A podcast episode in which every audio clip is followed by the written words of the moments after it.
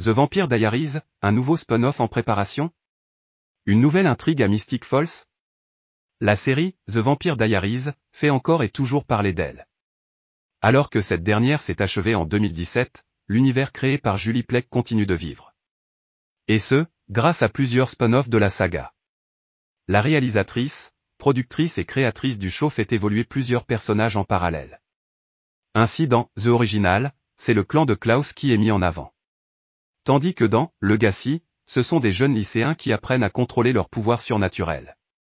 Mais alors que les deux spin-offs se sont arrêtés, la créatrice serait prête à se replonger dans l'écriture d'une nouvelle série. The Vampire Diaries, le retour des frères Salvatore? En effet, Julie Plec aurait commencé à imaginer ce spin-off. Mais l'arrêt de Legacy aurait retardé le processus, nous avons eu une idée, la préparation est un terme vague.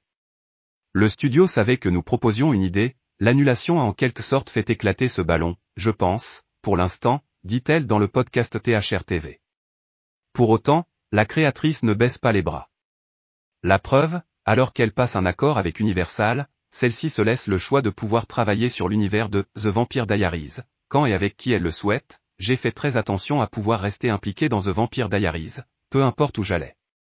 Donc je peux le faire, c'est juste une question de si et quand à ce stade, je suppose, affirme-t-elle.